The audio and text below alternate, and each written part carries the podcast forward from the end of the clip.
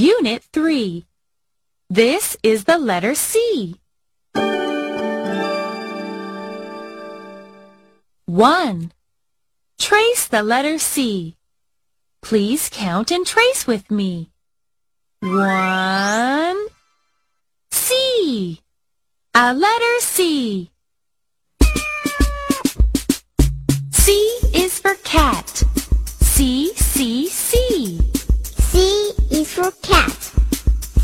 C, C, C. Is for car.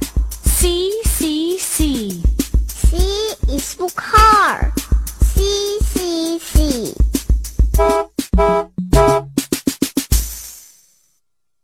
Two. Chant with me. C, C, C. C is for cat. C is for cat.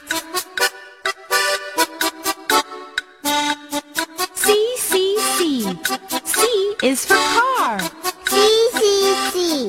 C is for car. Now let's chant together. C, C, C. C is for cat.